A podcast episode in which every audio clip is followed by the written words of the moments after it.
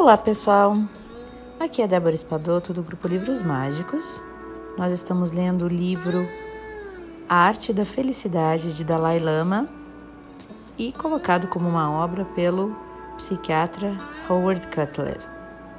Nós estamos entrando no capítulo 3 e vamos falar hoje sobre o treinamento da mente para a felicidade. Então, quando se identifica o estado mental como fator primordial para alcançar a felicidade, naturalmente não se está negando que as nossas necessidades físicas fundamentais de alimentação, vestuário e moradia não sejam satisfeitas. Entretanto, uma vez atendidas essas necessidades básicas, a mensagem é clara: não precisamos de mais. Dinheiro, não precisamos de mais sucesso, não precisamos de mais fama, não precisamos do corpo perfeito, nem mesmo do parceiro perfeito. Agora mesmo, neste momento exato, dispomos da mente, que é todo o equipamento básico de que precisamos para alcançar a felicidade.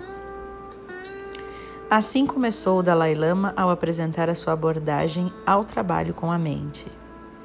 Ele dizia assim: quando nos referimos à mente ou à consciência, há muitas verdades diferentes.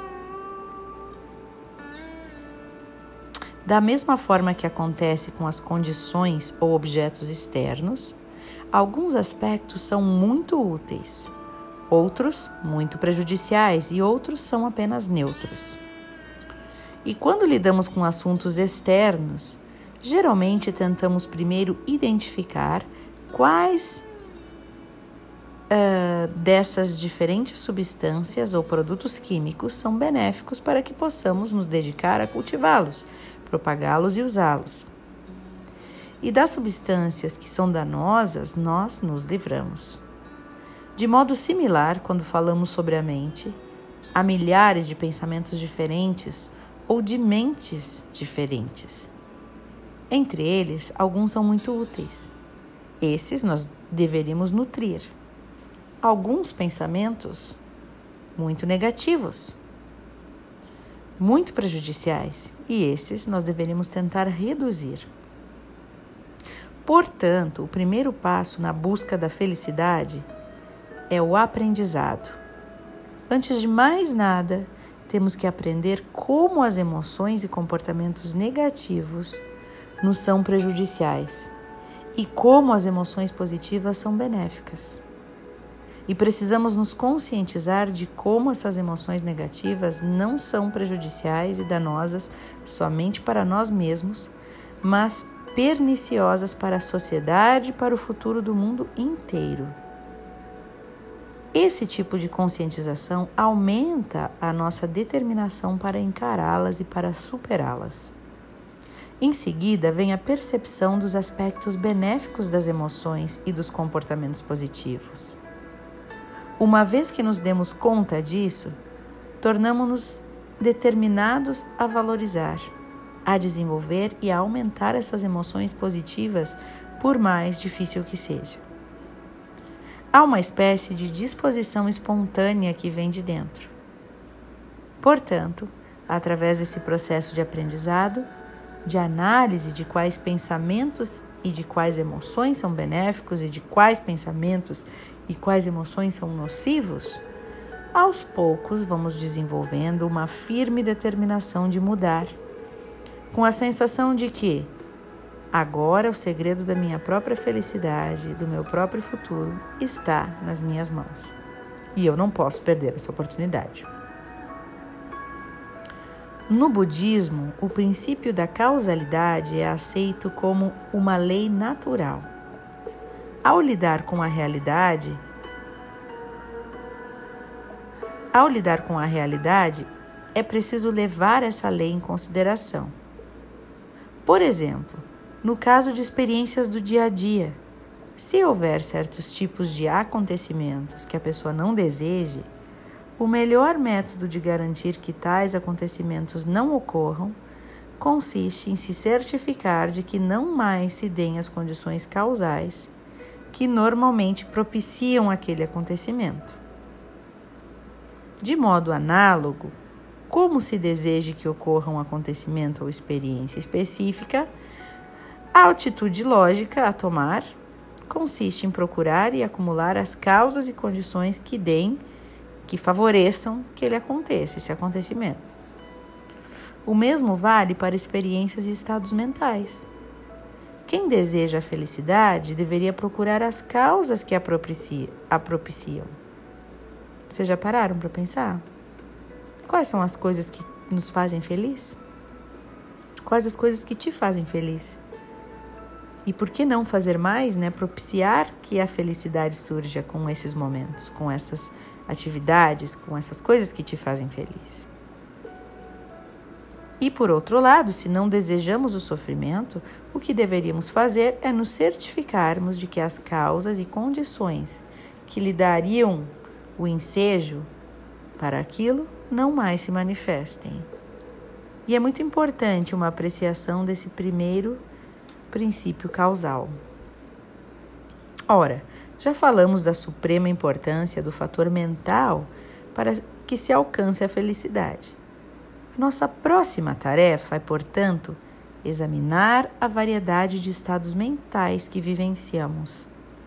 Precisamos identificar com clareza diferentes estados mentais e fazer distinção entre eles, classificando-os segundo a sua capacidade de levar à felicidade ou não.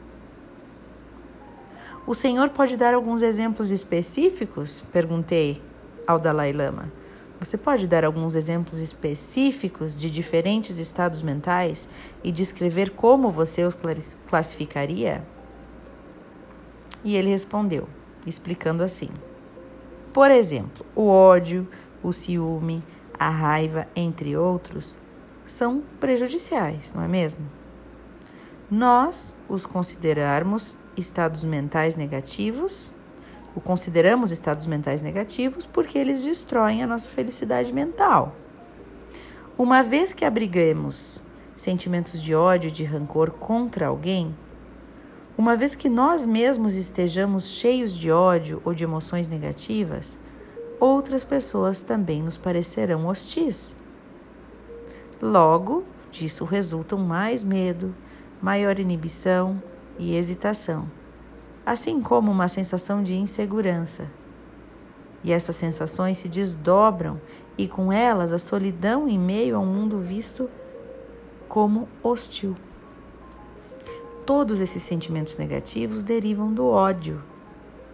Por outro lado, estados mentais como a bondade e a compaixão são decididamente positivos e são muito úteis para nós. E eu interrompi nesse momento Dalai Lama e disse o seguinte: Eu só queria saber.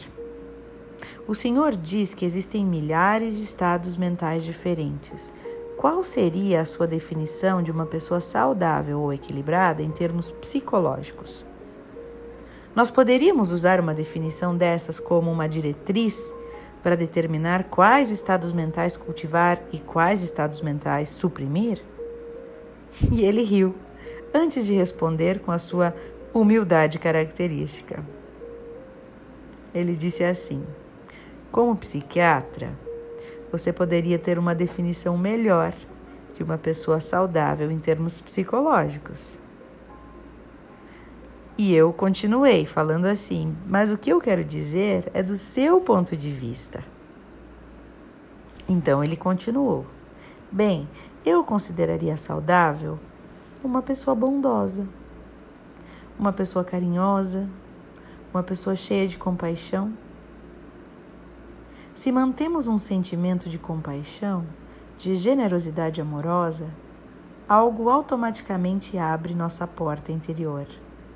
E através dela podemos nos comunicar com os outros com uma facilidade muito maior.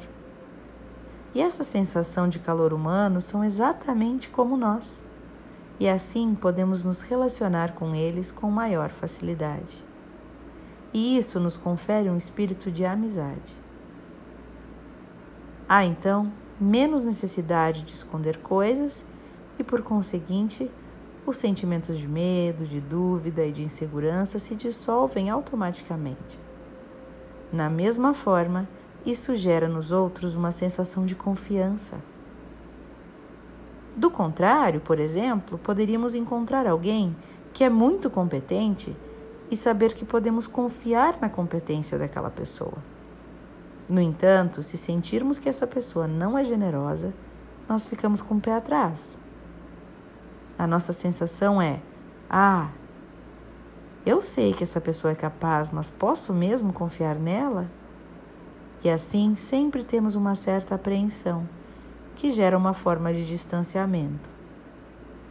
Portanto, seja como for, na minha opinião, cultivar estados mentais positivos com, como a generosidade e a compaixão decididamente conduz a uma melhor saúde mental e, consequentemente, à felicidade. Que bonito, né, pessoal? Eu tô achando esse livro tão bonito. Não sei se sou só eu. Mas se alguém quiser me comentar aqui no, no privado, pode se sentir à vontade. Um beijo grande para vocês e até o próximo áudio. Ótimas reflexões para hoje.